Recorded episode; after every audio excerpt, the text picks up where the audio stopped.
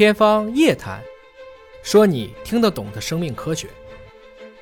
我知道营业老师啊，其实有三个三个身份。第一个身份是大家都知道的公开的身份，华大基因的 CEO，这是一个企业家的身份。还有一个身份呢，是一个科学家，因为你也是从事基因科学研究也有二十多年，而且发表了很多的论文，也有正儿八经的这个呃这个学历背景、学术背景。第三个身份呢，是一个著名的科普人。您是圈粉无数啊，我们也知道这个全网的粉丝比我多多了，不管是音频还是书籍还是视频。我觉得您也是超人，就是您到底是怎么平衡这三个身份的？这个是真的是我非常好奇的一件事情。嗯，是啊，谢谢包老师。这个呃，实际上先说一个大的逻辑吧，就是很多人说，比如说怎么保持精力啊，怎么能做这么多事儿啊？实际上我一直说，你管理的从来都不是时间，你管理的其实是效率。嗯，啊，是怎么样能够把你所有的效率。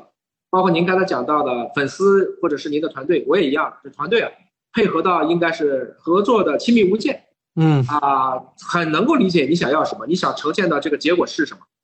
当然，向飞老师，你的亲密搭档向飞老师，向飞同学，还有这是能看得到的，我还我还有很不错的这个给我管理公众号的小伙伴，帮我去查资料的小伙伴，这个帮我去做视频的小伙伴，帮我去做这个平面的小伙伴，当然他们都是兼职，基本上就都是。我身边的这个在华大从事不同啊不同板块的小家伙们，他们有些时候就是义务在帮我加班去做啊，这样子我也都很感动啊。当然啊，他们跟我一起也做一点公益啊，我们会去支持很多海绵病的研究啊，这个等等这样的一些事情。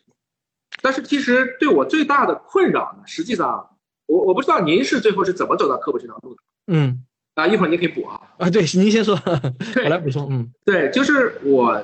在二零一五年的时候，在亚布力喜马拉雅，就是当时于建军嘛，于总当时就聊起来，说你这得开，因为刚好在听我跟冯仑讲段子嘛，他说你这个太适合开一期音频节目了，啊，加上呢，我当时确实还要去辟很多的谣，你也辟了很多的谣是吧？我们科普人还是要去辟谣的，这个我们家有一个家族群，啊，里面老有一些稀奇古怪、稀奇古怪的消息，对吧？今天吃洋葱，明天吃大蒜，都是这样的，然后。你又不能直接去怼，对你怼多了都不孝顺了，对吧？是的，所以就是录一期节目让他听一听。同感同感，嗯，我就这样走到了科普之路。但是做着做着呢，当时也有很多的争议，甚至是非议啊。你一个，我现在是华大集团的 CEO 了啊，我已经不再是这个华大基因的 CEO 了。哦，嗯嗯，就是华大基因是我们第一家上市公司啊，他的 CEO 呢叫赵立健，也是我多年的好伙伴啊。我现在是在集团，那么人说你一个做科学也罢，做产业也罢。为什么要做科普呢？嗯，你就那么爱表现吗？嗯啊，你不讲难道就没人讲了吗？或者说你是不是不务正业啊？啊，肯定也会有这样的一些各种各样的影响。但是做着做着，大家都感受到了，对于一个新的行业，尤其是你比如说您一直对这个，我觉得您讲物理，特别是讲天体物理，讲的是非常到位的。嗯，这个玩意儿如果您不讲，您告诉我还有谁讲？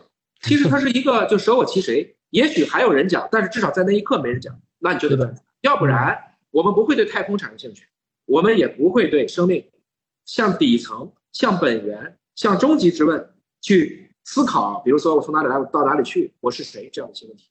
嗯，所以科普人呢，到最后慢慢的就变成了一种使命感。这种使命感就恰好跟我的工作能结合在一起，因为我们也想为人类做点事儿。